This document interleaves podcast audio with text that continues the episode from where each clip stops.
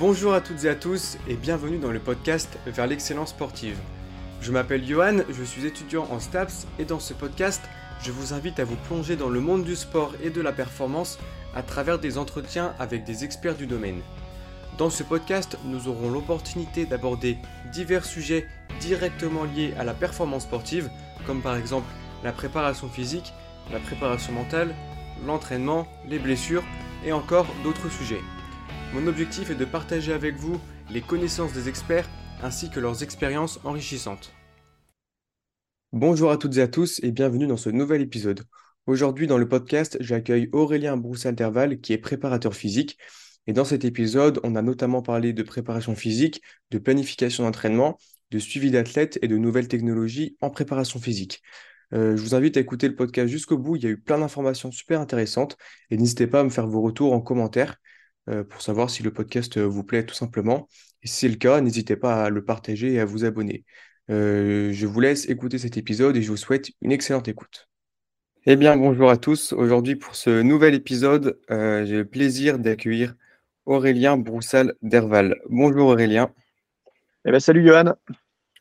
merci d'avoir accepté l'invitation. Eh ben, c'est un grand plaisir, merci de m'inviter.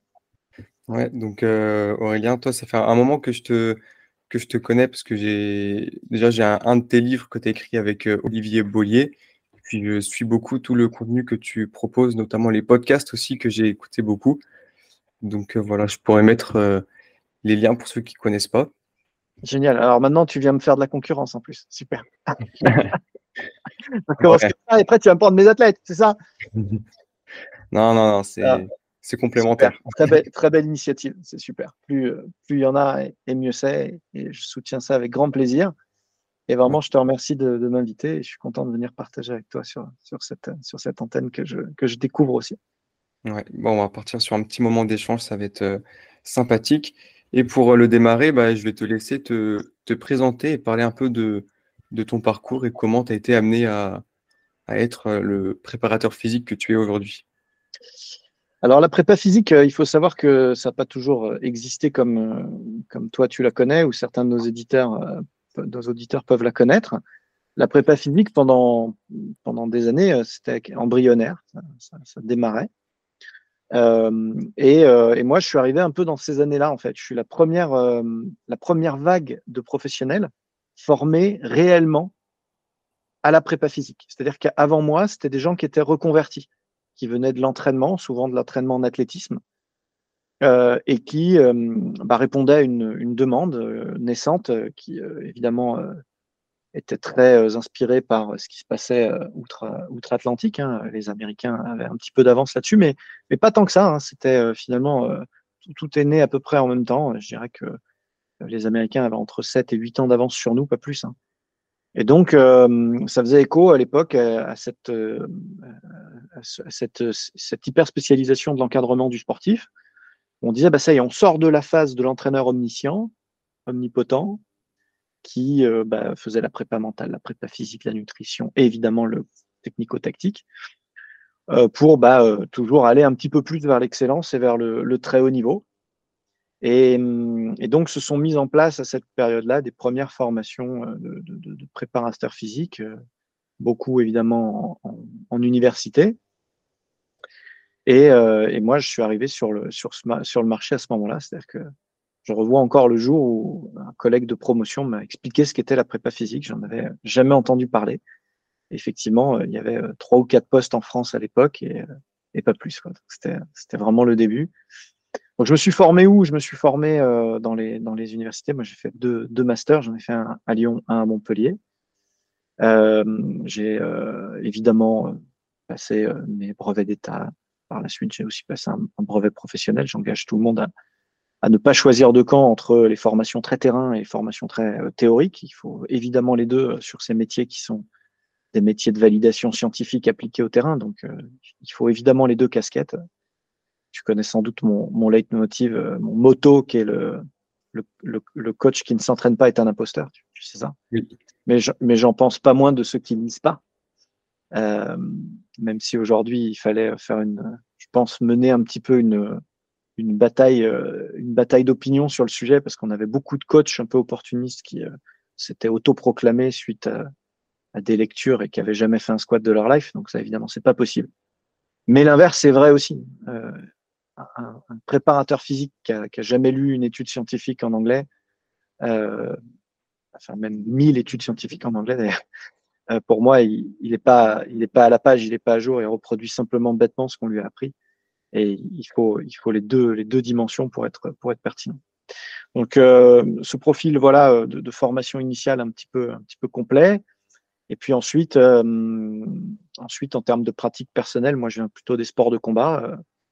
Euh, j'ai fait beaucoup de jiu-jitsu brésilien, du, du judo, euh, je fais des compétitions, euh, des compétitions dans les deux, évidemment, parce que c'est pareil. Il faut, si on prépare les gens à de la compétition, c'est difficile de pas en avoir fait soi-même. Je pense pas qu'on euh, qu'on doive prétendre avoir fait les Jeux Olympiques pour entraîner quelqu'un qui a fait les Jeux Olympiques. Faut peut-être pas exagérer non plus.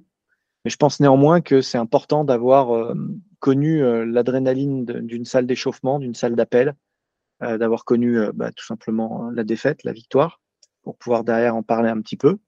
Donc s'exposer à de la compète, euh, quel que soit le niveau, ça me paraît être, un minimum. Je fais beaucoup de sport de glisse aussi. Euh, j'en fais toujours beaucoup. Je pratique beaucoup le roller hein, en vitesse, en endurance, en street hockey. Hein.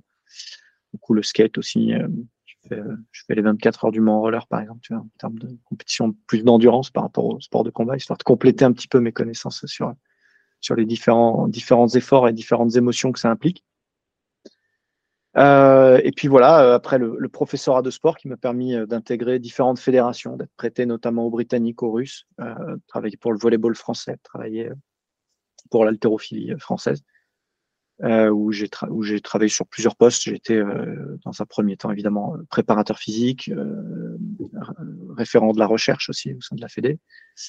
Et, et, puis sur les dernières années, j'étais directeur des, formations. J'ai quitté le ministère récemment pour rejoindre Kinvent avec une, une, société qui, produit des outils de mesure pour les préparateurs physiques et les kinés, avec euh, donc un versant toujours plus éducationnel, toujours plus, euh, toujours plus orienté sur euh, le partage, la transmission. Maintenant, je suis dans une deuxième partie de carrière.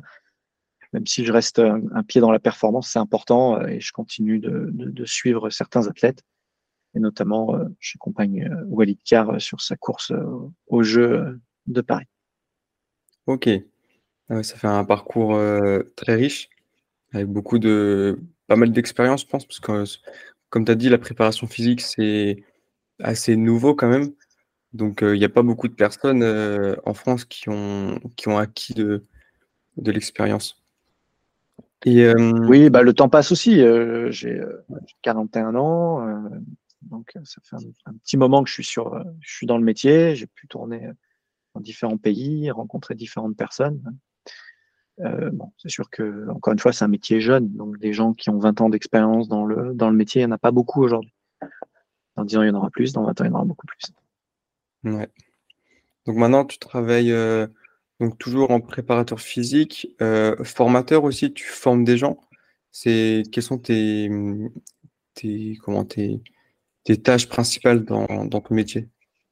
J'ai toujours formé beaucoup hein, euh, depuis, euh, depuis que j'ai commencé ma, ma, propre formation personnelle. j'ai cherché à vulgariser, transmettre, formaliser un petit peu ce que j'apprenais dans mes lectures, dans mes, dans mes formations, dans mes séminaires sur le terrain.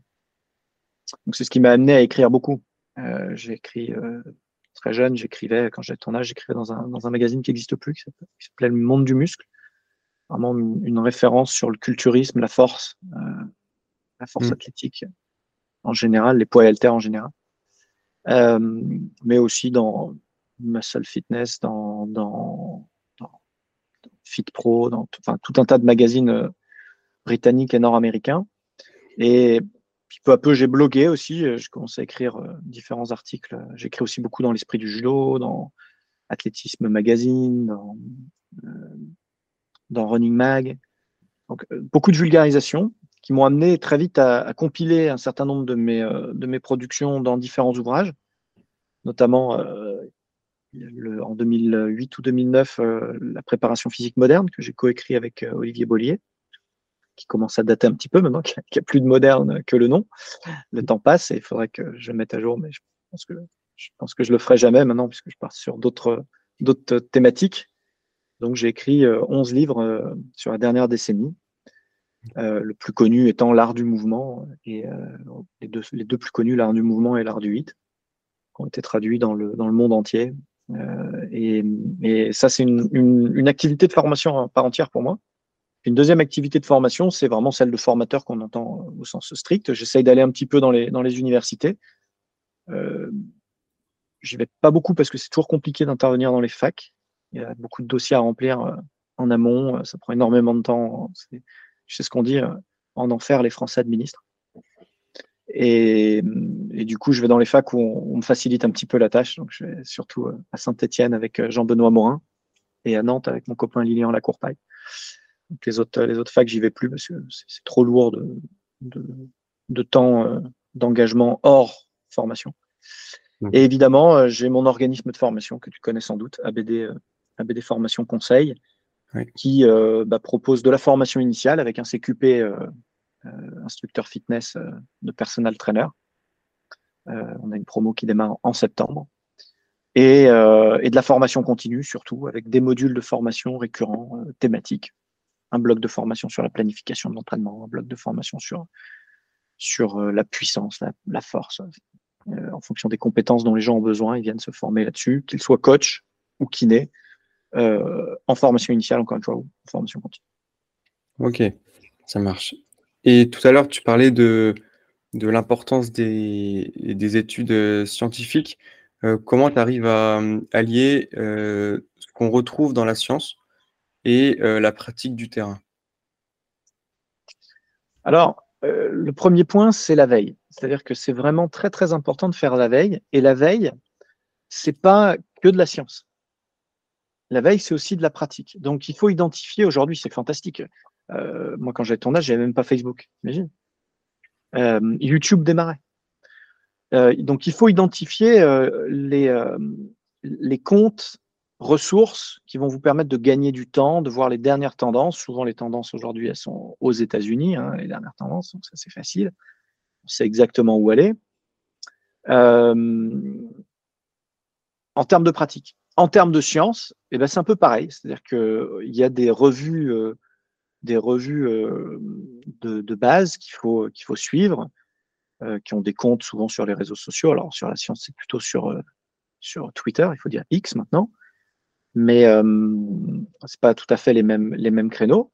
Suivez les gens comme moi, regardez ce qu'ils suivent, et euh, bah, vous tirez la pelote de laine, et là, vous allez vous construire votre propre réseau euh, d'influence en fonction de votre sensibilité, de ce en quoi vous croyez, et vous allez trouver tout un tas d'exercices et de, et, de, et de nouvelles publications. Il y, y, a des rassemblements annuels aussi, hein. il y, y, a des choses qu'il ne faut pas louper je vois deux conférences auxquelles il faut participer tous les ans. Hein. La première, c'est euh, euh l'isokinétique. Euh, l'isokinétique, c'est une conférence organisée par la FIFA, qui est euh, principalement en Europe. Aujourd'hui, elle est organisée qu'en Europe. et alors ça c'est cher, hein. c'est des, le ticket est à 700 euros l'entrée, mais vous y allez une fois tous les deux ans par exemple. Et là, bah, vous avez de, de, la science et de la pratique. Enfin, il n'y a pas de pratique per se, c'est pas un stage pratique, mais par contre, c'est de la science appliquée au terrain. Euh, c'est de, la science assez concrète. Et euh, alors, il y a les deux. Il y a de la science un petit peu déconnectée, mais il y a aussi beaucoup de sciences pratiques, évidemment orientées sur le foot, mais le foot est un sport très complet. Donc, on arrive à apprendre plein, plein de choses. Et vraiment, les meilleurs vont soutenir dans cette conférence. Puis le deuxième euh, événement, c'est le CSS, le European College of Sport Science. Donc là, c'est du délire. Hein. Il y a 3500 personnes qui participent. Ça, dure trois jours, quatre jours. Euh, cette année, c'est à Paris. L'an prochain, c'est à Glasgow. Euh, et là, bah, vous avez toutes les dernières avancées. Euh, et il y a un hall qui est dédié à la science de l'entraînement, de la prépa physique, la science vraiment appliquée terrain, la science concrète. En général, vous ressortez de là, vous êtes assez à jour. Et encore une fois, vous identifiez qui suivre, qui sont les, les nouveaux moteurs de notre industrie, et qui euh, vont vous donner un temps d'avance sur la concurrence. Ok. Donc c'est vachement un gain de temps en fait finalement. Euh, on gagne du temps plutôt que de lire chaque étude parce que ça prend du temps aussi de lire une étude, euh, l'analyser, tirer les points positifs, les points négatifs éventuellement. Et oui, surtout qu'il faut les lire. Il faut les lire, donc il faut choisir lesquels on lit. Ouais. Tu peux pas tout lire, évidemment, c'est pas possible. Donc, il faut choisir les thématiques qui t'intéressent le plus. Dans ces thématiques qui sont les, euh, ce qu'on appelle les KOL, les Key Opinion Leaders, euh, qui vont te permettre vraiment euh, de, gagner du temps. Ils vont te dire, bah, moi, mon métier, c'est de tout lire dans mon secteur. Bah, voilà ce que je te conseille de regarder. Et donc, euh, ben, moi, j'ai ça, mais plus que des key opinion leaders, moi, j'ai carrément des coachs en toute chose. Euh, et encore aujourd'hui, j'ai un coach en respiration, j'ai un coach en profil force vitesse, c'est Jean-Benoît Morin, et j'en ai deux, même Pierre Samosino. Euh, j'ai un coach en, euh, en kettlebell, ça c'est Alexei Sénard, un, un, russe qui vit en France, issu de la méthode Strong First, hyper, hyper technique. J'ai un coach en masse euh, trainer, euh, c'est Didier Zoya, champion du monde là-dessus. Et, j'ai un coach, en, euh, alors des coachs en altéro évidemment, vu que j'ai passé les plus clairs de mon existence de professionnel jeunesse et sport à l'altéro. Bah, là, j'en ai plein, mais du coup, j'ai tout un tas de référents comme ça qui me permettent de me mettre à jour régulièrement, d'aller chercher de l'expertise là où j'en ai besoin, parce qu'il ne faut pas oublier que le préparateur physique est un généraliste. Ça reste un premier niveau d'intervention, même si dans le staff technique, il est spécialiste du physique. Donc, quelque part, il, a cette étiquette de, chirurgien ou euh, d'anesthésiste dans le médical par rapport au médecin généraliste. Il n'en reste pas moins qu'il intervient sur tellement de secteurs que c'est un généraliste. Et que dans les préparateurs physiques, on a des gens encore plus spécialisés que lui. Et donc, évidemment, il y a des préparateurs physiques qui sont ultra techniques sur l'altéro parce que c'est leur sport de, prédilection à la base. Il y a des préparateurs physiques qui sont hyper branchés sur l'énergétique et qui peuvent aller très très loin sur les, euh, euh sur, euh, sur, sur les différents seuils ventilatoires, par exemple, hyper précis sur, sur ça. Et du coup, il faut pas hésiter en tant que préparateur physique à aller chercher des compétences partout. En général, on n'a pas besoin d'être aussi pointu pour faire avancer même les athlètes de très haut niveau. Mais quand on est bloqué sur un défi très spécifique, eh bien, il faut savoir aller chercher la petite compétence euh, en plus qui va débloquer la, situation et surtout pas fonctionner en chapelle, comme beaucoup de préparateurs physiques font, en laissant pas la compétence rentrer dans, le, dans leur staff. Au contraire, si on ouvre à de l'hyperspécialisation, on devient encore plus compétent soi-même, encore plus respecté par ses pairs et par ses athlètes. Ok, très intéressant. Mais ouais, c'est vrai qu'il y a des. C'est comme toi sur Jean-Benoît Morin, il est spécialisé dans le profil fort vitesse. C'est ce genre de, de spécialisation en fait qu'il faut aller chercher avec des gens qui sont. C'est vraiment leur domaine, quoi. Exactement. Pour vous former, et là je parle un peu à tout le monde, pour vous former vraiment à un moment donné aux paramètres de puissance, vous voulez bien l'évaluer, bien l'entraîner. Bon, aujourd'hui, qui fait référence dans le monde là-dedans? C'est Pierre et Jean Benoît. Voilà. Alors ça, en plus, c'est facile, ils sont français. Cocorico. C'est pas tout le temps le cas, évidemment.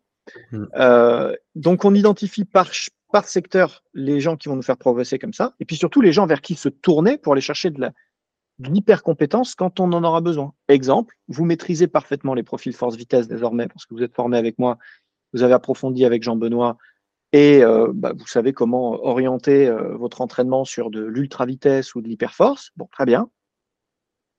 Euh, et vous êtes confronté à une problématique très claire qui est celle de l'endurance de puissance et de la relance de puissance chez vos triathlètes.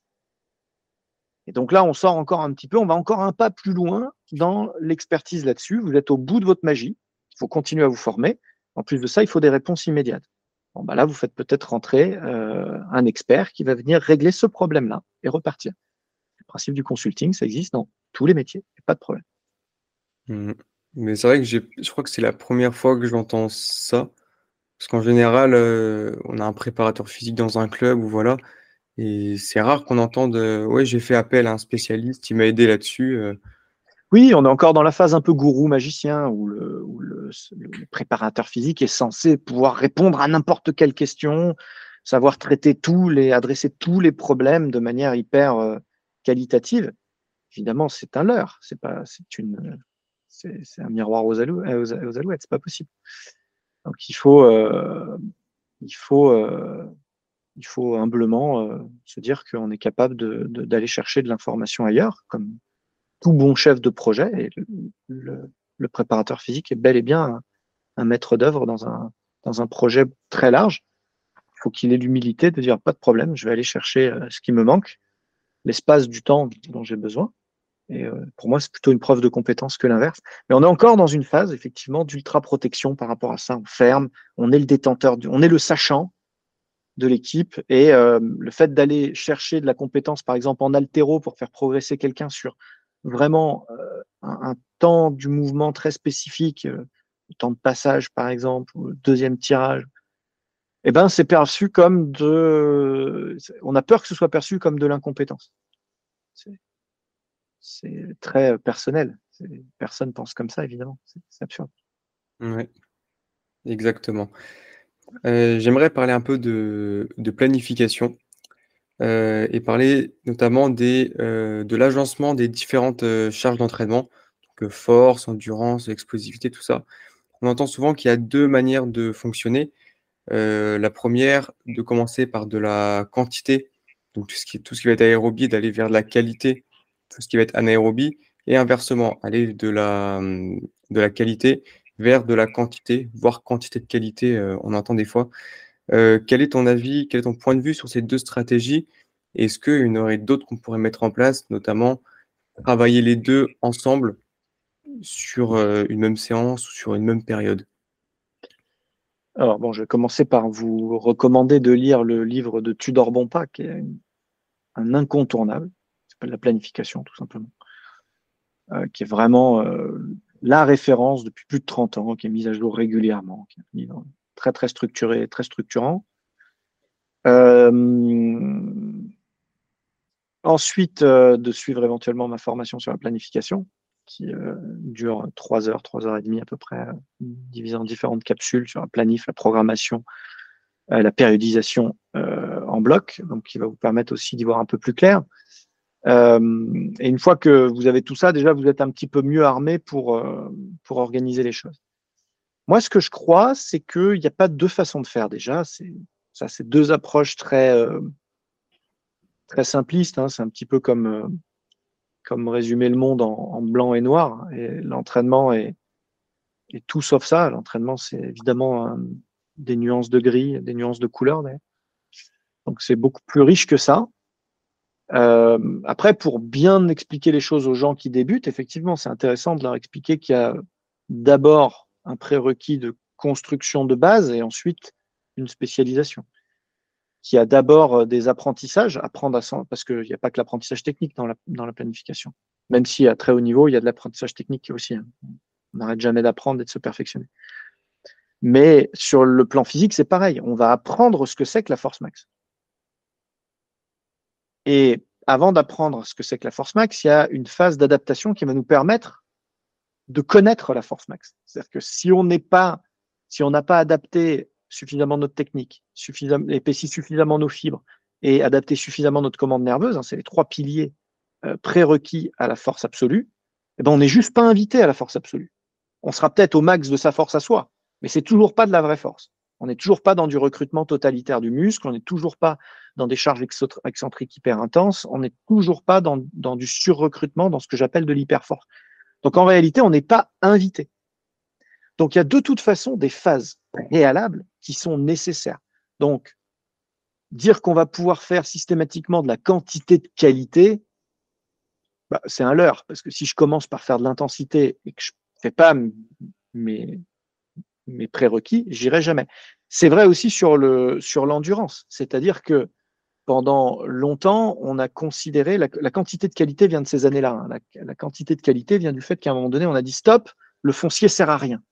Le foncier sert à rien. Il faut d'abord faire de l'intervalle training et de l'intermittent à haute intensité parce que un, c'est là qu'on a le plus d'adaptation. Deux, c'est ce qui est le plus spécifique. Et sur ça, je vais construire un volume d'ultra intensité.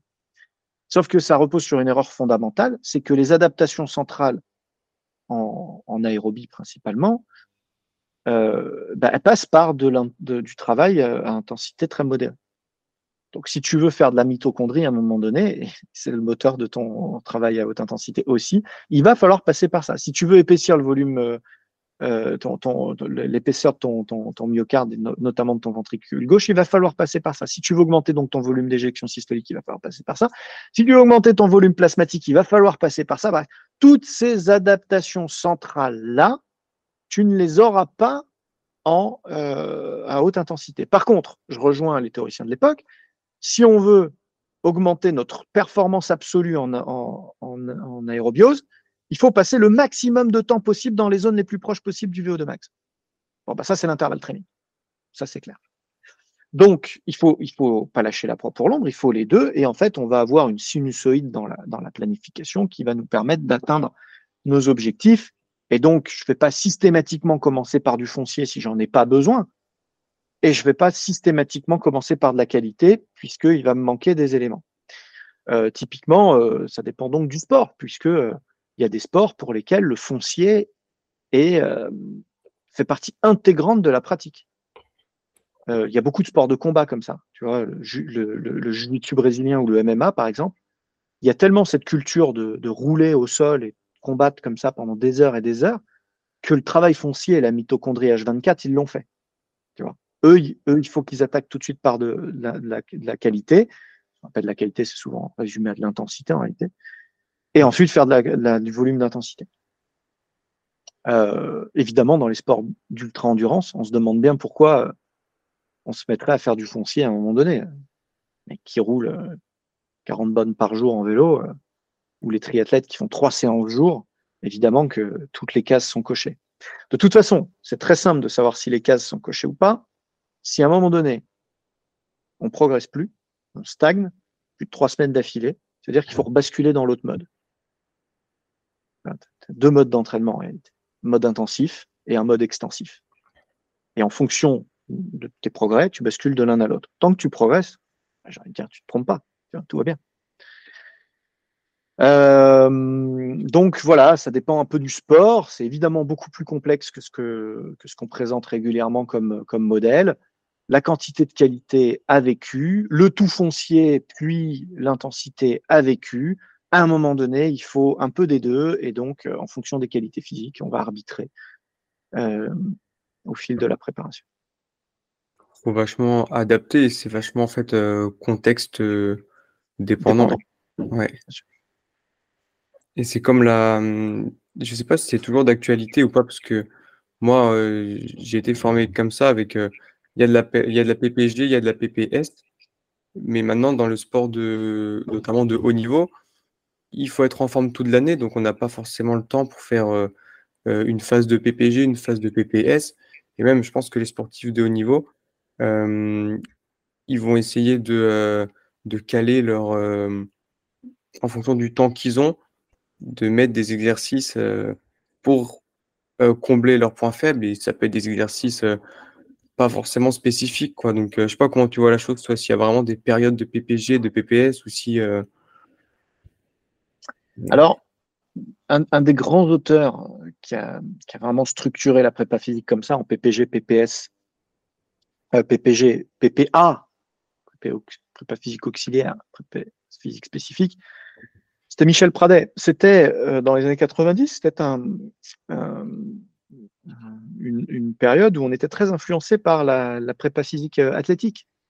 Et l'entraînement en athlétisme, bah, effectivement, à l'époque, c'était de la double périodisation avec euh, un moment de forme hivernale et puis un moment de forme estivale, en général, championnat d'Europe, championnat du euh, C'était un monde différent d'aujourd'hui où on est plutôt dominé par les sports collectifs et où il faut être en forme tous les week-ends, où tout le monde fait tous les matchs, où on a presque la notion de nanocycle qui vient rentrer en ligne de compte. Euh, et puis, c'était une période où euh, bah, la prépa physique était moins riche, moins, moins maîtrisée, moins mûre. Euh, on dit toujours la même chose. En gros, on dit il y a des fondamentaux et une certaine forme de volume à accomplir avant de rentrer dans de la haute intensité. Et on va, on vient au fil de la saison. Ça, on dit toujours la même chose. Le fait que ce soit rétréci ne change rien au principe. Tu euh, avais des cycles de six mois, maintenant tu as des cycles de six semaines. Mais c'est toujours la même chose. Volume, intensité, volume, intensité, volume, intensité qui, qui, évolue de manière un peu opposée. Sauf que derrière, ce qui gêne plus la, la, méthodologie de l'entraînement, c'est que derrière la PPG, PPA, PPS, il y avait aussi des contenus, il n'y avait pas que des dynamiques de charge. Il y avait aussi une logique de mettre tout le monde dans le même sac. Les lutteurs, les footeurs, les euh, les athlètes faisaient tous le même cycle de PPG. Donc en gros, c'était de l'endurance fondamentale en course à pied, euh, de l'endurance de force en poids et haltère, des séries longues en veux-tu en voilà, et du travail très généraliste.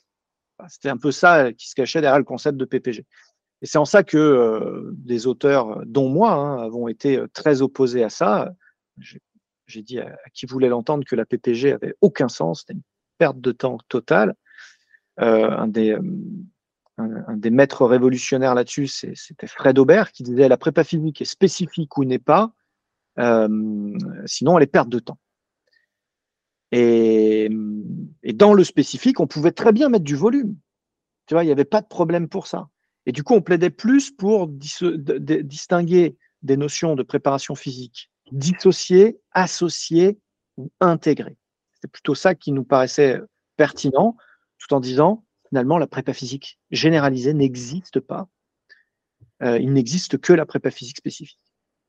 Aujourd'hui, j'en reviens. Je suis plus tout à fait d'accord avec moi-même parce que euh, il y a quand même une phase d'apprentissage global moteur, d'hyperspécialisation tardive, hein, plus ça va, plus on a des, preuves scientifiques qu'il ne faut pas se spécialiser trop vite dans la vie, et que euh, finalement les meilleurs performeurs mondiaux euh, ont pris le temps d'une phase de préparation physique généralisée. Et dedans, je mets deux choses. Je mets de l'apprentissage moteur varié par des sports variés et des expositions variées à la compétition et au, à l'apprentissage moteur. Et deux, euh, du mouvement, de l'apprentissage du mouvement. Le mobility first du CrossFit, c'est ça la PPG. Parce qu'après, on est vraiment emmerdé. Si on a des gens qui sont sclérosés, qui bougent pas correctement, qui n'ont pas un potentiel moteur complet, qui sont incapables de se mettre accroupis et qui pour autant sont en passe d'être potentiellement médaillés mondial, on est coincé, on est euh, limité dans un carcan moteur et on peut s'exprimer que là-dedans. C'est-à-dire que si on avait prévu de les faire progresser en détente sèche parce qu'on voulait leur faire faire de l'haltérophilie et qu'on peut pas parce qu'il y a six mois de travail pour leur faire plier la cheville, et qu'en plus ils sont exposés à la blessure, là on a un vrai problème de performance à long terme. Donc la PPG, elle existe, elle existe dans la, j'allais dire chez les jeunes, mais finalement dans toute la première partie de carrière de l'athlète, et ensuite on va juste l'entraîner euh, sur ces différents, euh, différents paramètres. Donc c'est créer un potentiel, la PPG. Pour moi, ça existe, et en plus c'est hyper important. Mais du coup, à la limite, euh, par rapport à, cette logique, la PPG, il faudrait la faire euh, le plus tôt possible. Enfin, le plus tôt possible. Et dans la euh, planification, c'est des mégacycles. C'est ton premier mégacycle, en fait, la PPG. Si un mégacycle, c'est 4 ans, par exemple. Tu, vois, tu raisonnes à la vie de l'athlète. Il faut le faire parce que de plus en plus, on accompagne les athlètes sur toute leur vie, que ce soit de manière systémique ou individuelle. La plupart des, des coachs que je connais, euh, moi le premier, tu vois, Norman Nato, ça fait 12 ans que je le suis. Euh, la plupart des judokas que j'ai, je les ai eus pendant euh, toute leur carrière. Donc, euh, même quand ils changent de club, ils continuent à travailler avec moi. C'est vrai aussi dans les systèmes. On voit bien l'équipe de France, de, les équipes de France olympiques. Bah, les jeunes, ils sont là depuis le pôle. Donc, on peut raisonner. On, personne ne le fait, mais on doit raisonner en nanocycle, en mégacycle. C'est le, c'est l'enjeu du long term development, tu vois, le fameux LTDA. Et c'est ça qu'on met pas en place en France. Et donc là, tu as un méga cycle de, PPG. Après, pour ce sur quoi tu m'interrogeais tout à l'heure, évidemment qu'à l'échelle de la saison, j'ai aucun cycle de PPG, ça n'existe pas. Et du coup, ça, ça, ça remet en cause les, les principes, euh, les, la planification sur une saison. On a une partie de PPG, une partie de PPS. Il n'y a pas le temps. Bien sûr. Il n'y a pas le temps. Et si tu as bien développé tes athlètes dans le temps qui précède cette planification. Il n'y a pas de raison en plus. Mhm. Et euh, comment tu, fais toi pour, euh, pour faire additionner la préparation physique aux entraînements euh, dédiés au sport de l'athlète? Tu, fais des comment tu gères l'intensité des, séances ou le temps des séances aussi? Je pense que le temps des séances est variable aussi. Bah, il y a plusieurs intensités, ça dépend vraiment des qualités qu'on vise. Hein si tu es en course à pied, bah, tu as des vitesses de course. En fait, globalement, l'intensité, pour moi, c'est beaucoup la vitesse. En, toute chose. Euh, en fait, euh, quand tu quand t'entraînes des cyclistes ou des rameurs, ben, tu as, des indicateurs soit de vitesse de déplacement, soit de puissance. c'est ça qui nous intéresse. Euh, en poids et haltère, c'est pareil. Tu vas, utiliser un, transducteur de, puissance linéaire, puissance mètre, pour avoir un retour en centimètres secondes ou en watts sur chacune de tes répétitions. Euh, tu vas utiliser des machines connectées comme j'ai là, ici, ce que vous voyez derrière moi, gym, euh, qui vont te donner un feedback instantané sur ta puissance. Tu vois, c'est ça qui va monitorer ton intensité. Euh, si tu es dans un cycle de force maximale, bah, c'est ta charge maximale sur la barre, c'est ton pourcentage du 1RM. C'est comme ça que tu monitores ton intensité. Mais tu vois, dans une même discipline, on va dire, les poids et haltères, dans une même discipline de prépa physique, la musculation, l'entraînement contre résistance, pour parler avec les termes du moment, eh ben, euh, tu peux avoir plusieurs euh, indicateurs d'intensité différents. Euh, et puis ensuite, ton volume, bah là, là, ton volume, tu le, tu le monitores avec le nombre de reps, le nombre de séries, évidemment. Mais il y a un truc qui fait un peu le lien entre ces deux intensités-là, c'est le tempo. Ces deux intensités, ces deux indicateurs-là, c'est le tempo. C'est-à-dire que le, tempo, pour moi, c'est autant du monitoring de volume. Plus le temps sous tension est long, plus on est dans le volume, qu'un euh, repère d'intensité. Parce qu'évidemment, euh, si tu mets un X à la place de ton, de ton temps euh, concentrique, ça veut dire que tu propulses la barre le plus vite possible, et donc là, tu as intensité absolue. Voilà, donc plein d'outils qui te, permettent de, monitorer tout ça. Alors après, après où est-ce que je les reporte? Moi, je, travaille avec un logiciel. Il y a de plus en plus de gens qui font ça. Je travaille avec XFIT. Euh, qui, est, euh, un logiciel canadien. Et, euh, les athlètes remplissent directement la charge réelle qu'ils ont, accomplie. Et moi, en amont, bah, j'ai fait des préconisations de, d'intensité, de, volume. Ok. Et pour conclure un peu cette partie sur la planification, comment tu vois un peu l'avenir de la, de la prépa physique dans le sens où dans le haut niveau, on va avoir peu de temps de, développement puisqu'il faut être en forme toute l'année. Est-ce que tu vois la préparation physique comme, euh, euh, je sais pas, par exemple, on essaye de, dès qu'on a un moment, quelques semaines, on va développer ou alors euh, prendre, prendre un risque et quand même mettre des phases de développement alors qu'il y a des compétitions, mais prendre un risque en accord avec l'athlète. Comment tu vois un peu cette... quelle est ta vision là-dessus? Bon, ma, première vision, c'est que le préparateur physique à très haut niveau a un, rôle très modéré, beaucoup plus proche de la, du récupérateur physique qu'autre chose. Mm.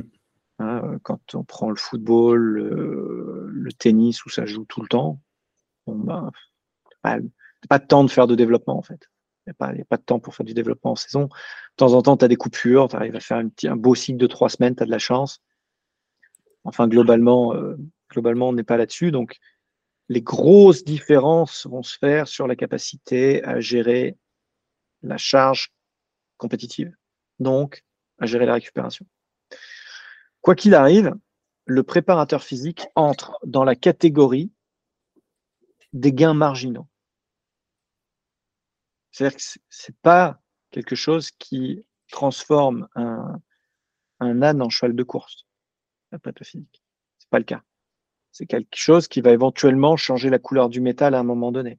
C'est quelque chose qui va nous faire passer un cap peut-être à un moment donné. Quelque chose qui va nous permettre d'éviter de nous blesser sur le long terme.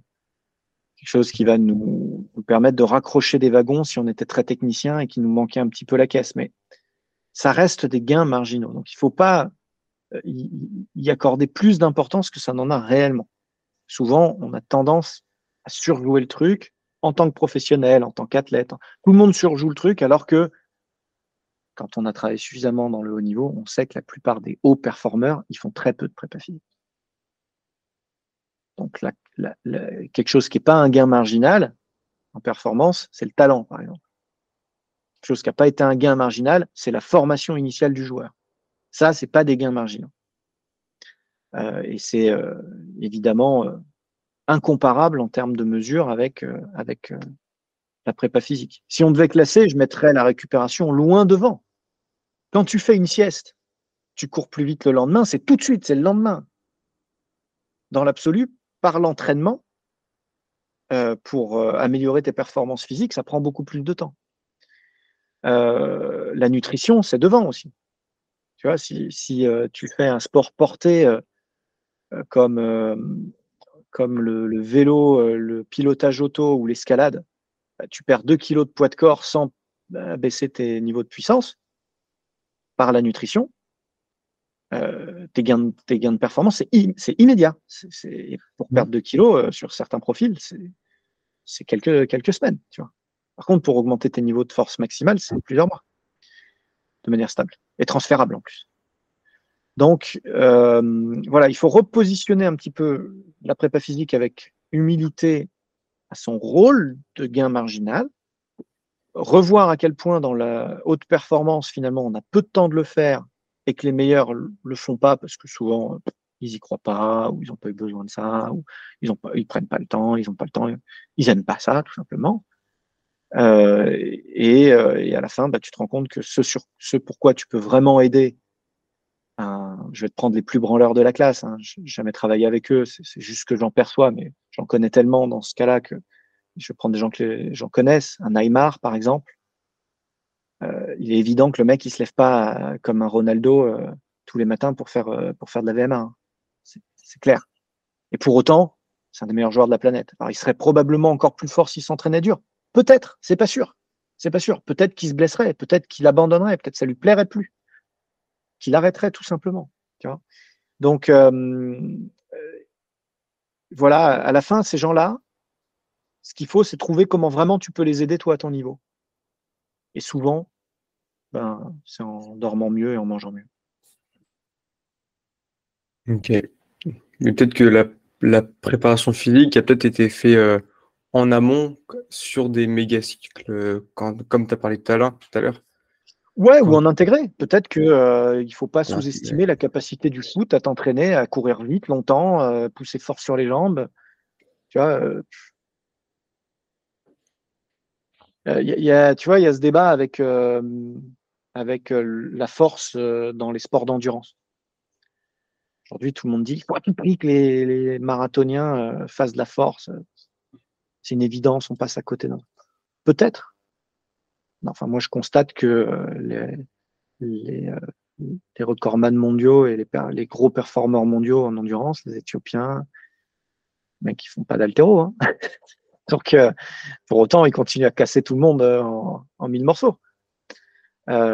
pour certains profils, oui, pour certains profils, ce sera peut-être un moyen de combler les, le, gap avec la concurrence. Pour certains profils, ce sera peut-être un moyen de moins se blesser, de réduire la contrainte mécanique pour un même résultat.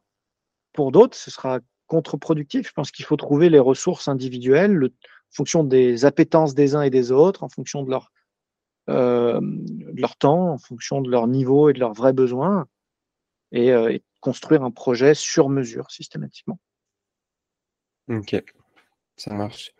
Euh, j'aimerais maintenant parler un peu de, du suivi des, sportifs en préparation physique, euh, comment on va voir leur évolution, tout ça.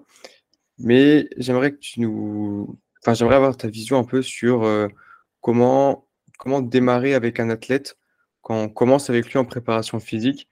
comment on fait pour faire un bilan de ses capacités, de ses qualités physiques? Est-ce que, moi, j'ai vu qu'il y avait des tests, on peut faire différents tests. Quelle est ta vision sur les tests? Est-ce que tu aurais d'autres outils euh, qu'on pourrait mettre en place pour, euh, pour démarrer avec un athlète? Bah, Les tests ont beaucoup changé. Euh, la notion de test change énormément en ce moment et depuis, depuis une dizaine d'années. D'abord, on a des outils qui n'existaient pas avant. C'est-à-dire que typiquement, moi, tu vois, j'ai sorti mon application de test il y a quelques mois, qui s'appelle Sport, Sport Science Test permet en réalité augmentée de faire passer euh, tous les tests d'endurance, de puissance ou de mouvement euh, à ton athlète et de capitaliser les données. Euh, donc évidemment, ça va beaucoup plus vite qu'avant. Ensuite, on a de la captation de données presque permanente aujourd'hui. Tu vois, on a tous des montres connectées, on a tous on a tous accès de plus en plus à des machines connectées. Typiquement, tu vois, Kinvent, les outils, les plateformes de force en prépa physique aujourd'hui, c'est de plus en plus répandu. Donc, tu arrives, tu fais tes squats, tu allumes tes plateformes, tu enregistres toutes tes, données, tu vois. Et tout ça est poussé vers des logiciels qui sont de plus en plus puissants et de plus en plus capables de te sortir de l'info utile. C'est-à-dire qu'avant, le problème des tests, qu'il fallait non seulement passer du temps à les faire, il fallait passer du temps à analyser. Là, aujourd'hui, euh, non seulement on a des logiciels comme XFIT, par exemple, qui capitalisent la donnée, qui te la présentent d'une manière très claire et qui t'en extrait euh, la substantifique moelle, mais en plus de ça, on va rajouter dans les années qui viennent des couches d'intelligence artificielle qui vont te faire tout le travail de filtrage des données, tout le travail euh, de pré-analyse, qui vont te faire gagner un temps énorme. Donc au final, on va tester en continu nos athlètes. On va avoir des phases de test où on va avoir besoin de vérifier quelque chose ou de prendre une mesure, un étalon or important. Mais finalement, euh, bah, tu vois, euh, des qualités comme la force max, comme l'endurance de force, comme tous les paramètres de force, en fait, bah, on va les enregistrer toute l'année toute l'année, on va avoir un max pour X qui va être enregistré séance après séance. Et donc, ce max pour X va nous permettre d'extrapoler un max pour 1. Euh, et ça va être pareil pour la puissance. Comme on va être dans des zones de puissance identifiées, ben on va capitaliser toutes ces données. Et derrière, ça va nous donner finalement un suivi des performances euh, totales du sportif. Donc, on change complètement de, mode de, travail. Avant, on était sur 3 jours à 7 jours de test. On faisait ce qu'on appelait une batterie de test. On faisait ça deux, trois fois dans l'année. Ça faisait qu'on perdait trois semaines dans l'année, qu'on n'avait déjà pas. Aujourd'hui, tu vas avoir une prise en main où on va faire un petit screening rapide, en général du mouvement, peut-être de la masse grasse, euh, peut-être prendre une petite valeur d'endurance, tu vois, peut-être un, petit big test rapide, et, euh, et rien. Ensuite, on va s'entraîner. Et puis là, on va faire un premier profil force vitesse, parce que ça y est, on est prêt mais ça va rentrer dans une séance. Et ce profil force-vitesse, on le contrôlera 4-5 fois dans l'année.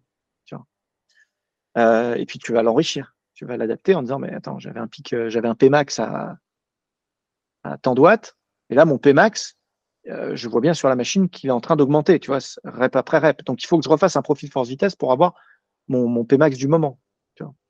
Donc, au final, les tests, ils deviennent dilués comme ça. Et puis, tu as quelqu'un qui est là, qui, qui, est en, on n'a pas fait d'altéro de l'année. D'un seul coup, on fait de l'altéro. Tu te rends compte qu'il y a une petite bascule de, bassin à la réception en squat, euh, en squat avant profonde. Envie de savoir si ça vient des ischio-jambiers en raider ou euh, de la faiblesse des érecteurs du rachis.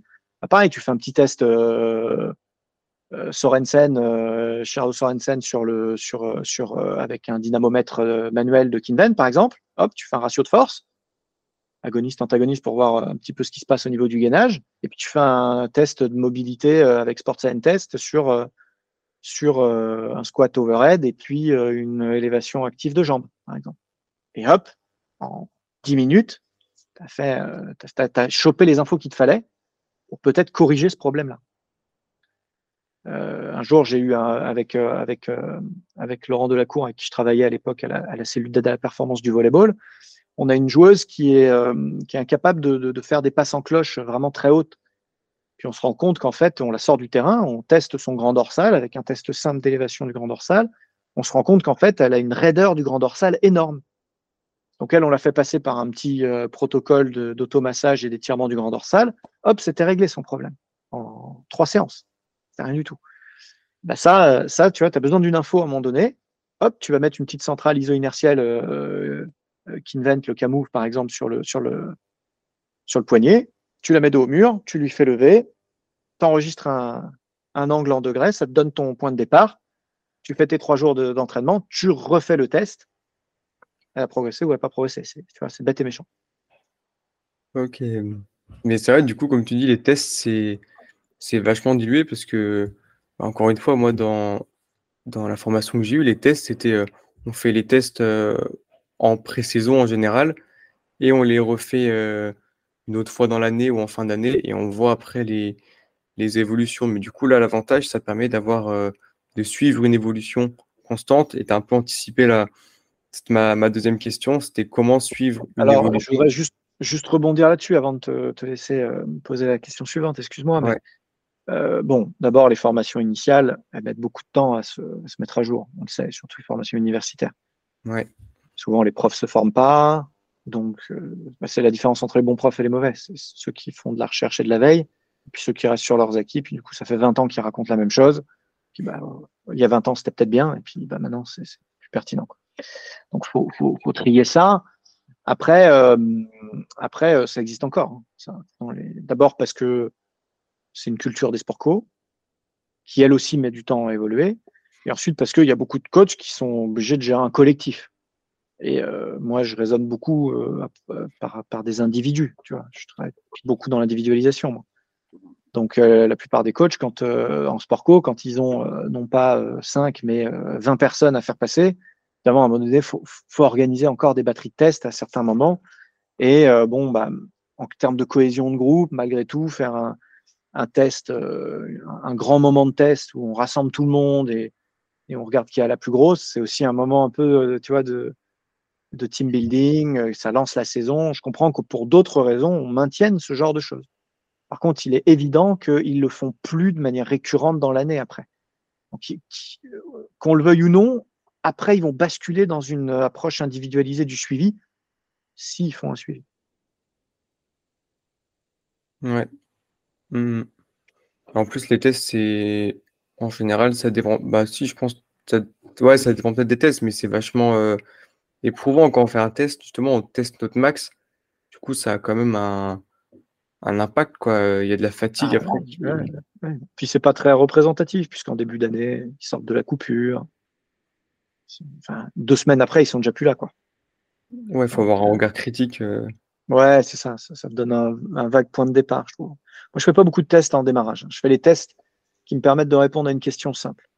De quoi est capable l'athlète que j'ai entre les mains C'est ça, c'est la seule chose dont j'ai besoin pour commencer.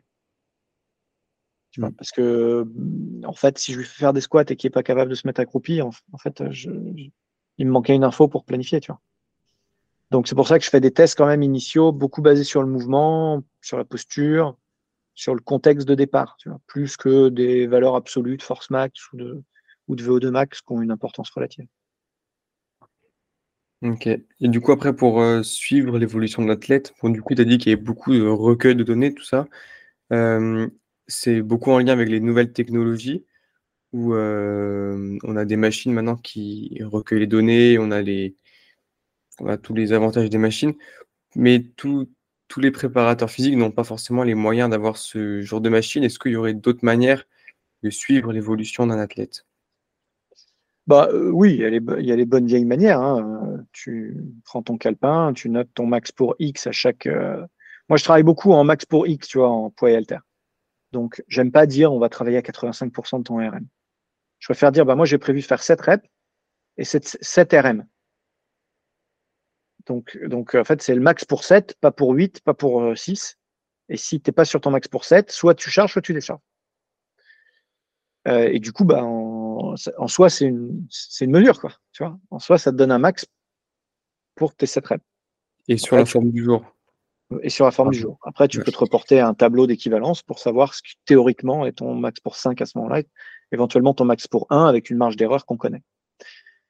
Euh, Ceci étant, je suis pas d'accord parce que euh, je trouve qu'aujourd'hui les choses sont, sont vraiment démocratisées en termes d'outils et que euh, il faut que les coachs apprennent à se professionnaliser et à investir sur eux-mêmes par la formation et par le matériel. Euh, je prends toujours l'exemple du Uber. On a tous pris un Uber. Bon bah le mec il a acheté une bagnole à un moment donné. C'est pas pas cher une voiture.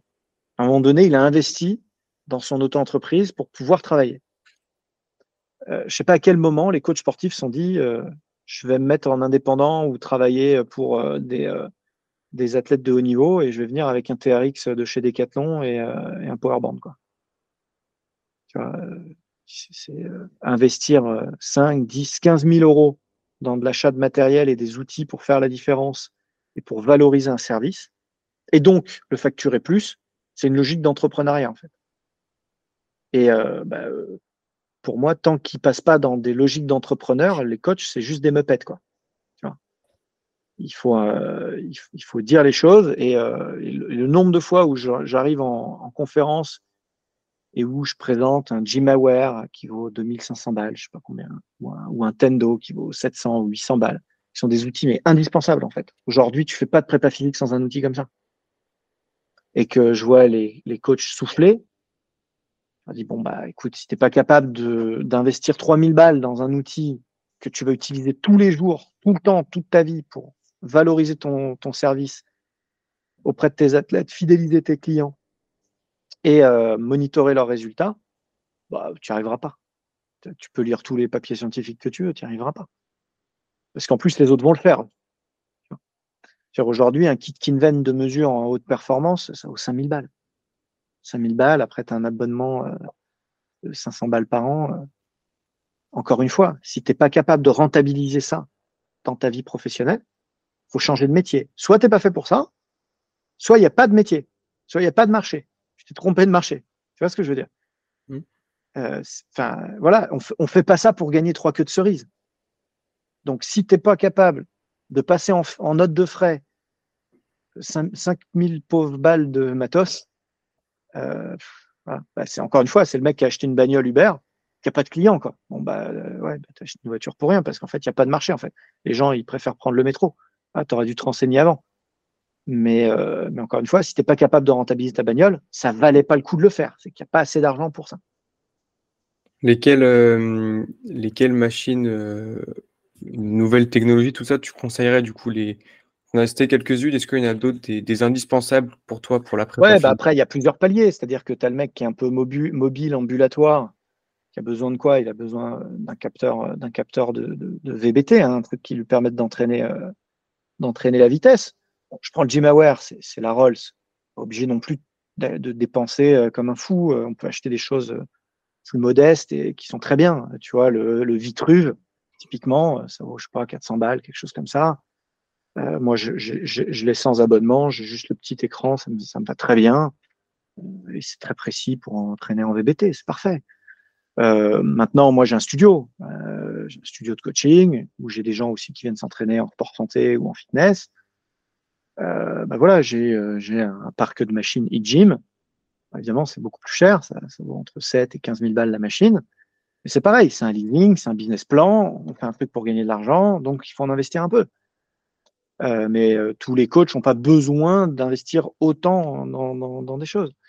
Euh, j'utilise bon, évidemment Kinven, j'ai donc les plateformes de force. Les plateformes de force, ça va à peu près 5000 euros. Euh, il vous faut un, dynamomètre de tirage et de, et de, saisie, je pense, c'est indispensable. Bon, c'est encore 1000, 1100 euros. À un moment donné, quand un kiné il s'établit, bah, il a besoin de, de mettre quelques mois de loyer le temps de se faire sa, sa clientèle. Il a besoin euh, d'acheter un petit peu de matériel. En général, il achète du petit matériel euh, d'équilibre de massage, une presse à cuisse, en général il lui faut ça, il achète un petit peu de poids alter, euh, il achète effectivement une suite Kinvent, il achète un petit logiciel pour suivre ses, patients. le ticket d'entrée pour être kiné, euh, c'est 40 000 balles. Ah, il aimait, quoi, il investit. Et pour autant, le kiné, il gagne pas ce que gagne un coach sportif qui fait du personal training ou qui est rempli en haut niveau. Hein. Une fois qu'il a payé ses charges, c'est 10 balles la séance qui lui reste. Donc, quand un coach sportif qui, facture 100 euros la séance, ou même 70, ou même 50, en fonction des zones en France, moi je suis parisien, donc j'ai des réflexes un peu élevés, me dit euh, je ne veux pas investir dans un, dynamomètre euh, ou dans, un, dans une balance à impédance-métrie, dis bah, ouais, bah, vas-y, continue avec ton ballon euh, décathlon, et puis on verra où tu vas. Quoi. même pour toi, c'est dommage dans, ton, épanouissement personnel. Moi, à ton âge, j'avais déjà acheté un logiciel euh, Cardisport. Ça valait une fortune à l'époque. On se l'était partagé avec euh, les collègues. Euh, je m'étais acheté un myotest. 2500 euros. Je travaillais pour. Hein. Mes parents, ils m'ont pas payé mon myotest. Hein. Euh, mais c'est ce qui m'a permis aussi d'apprendre à, à, maîtriser les profils force-vitesse à l'époque, à maîtriser euh, à maîtriser les, paramètres de puissance, à, créer de la valeur ajoutée sur le marché. C'est-à-dire que moi, je l'avais, les autres ne l'avaient pas. C'est aussi ça, hein, on est dans un univers concurrentiel. Si, on n'est pas capable d'investir un peu sur soi-même, ben, on ne fait pas de différence, tout simplement. Il y a des inconvénients sur les euh, nouvelles technologies? Il y a pas mal d'avantages que tu viens de citer. Est-ce que tu vois des inconvénients, euh, mis à part le prix peut-être pour certains, mais comme tu as dit, c'est un investissement euh, je, vois des inconvénients et, on finira là-dessus. C'est que c'est pas vraiment des inconvénients, c'est qu'il ne faut pas s'enfermer dans une méthodologie par la mesure. Euh, c'est-à-dire que tout ça ne sont que des couches qui viennent rajouter du mieux. C'est pas euh, pas quelque chose qui remplace un savoir-faire, qui remplace qui remplace une, méthodologie ou qui devient un carcan. C'est euh, véritablement euh, des choses qui viennent se mettre en plus et qui me permettent à un moment donné d'enrichir mon approche. Donc c'est pas une fin en soi. S'il n'y a pas de matos connecté, on sait quoi faire, quoi qu'il arrive. La, valeur de base, ça reste le mouvement.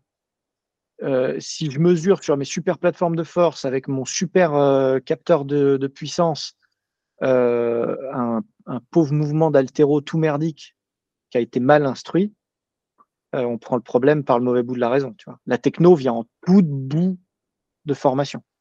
À la fin de la fin, on rajoute la couche de techno. Mais au cœur, il y a l'expertise du coach. Ok. Bah ça, ça, ça conclut un peu le, la, partie nouvelle technologie et même le, le podcast.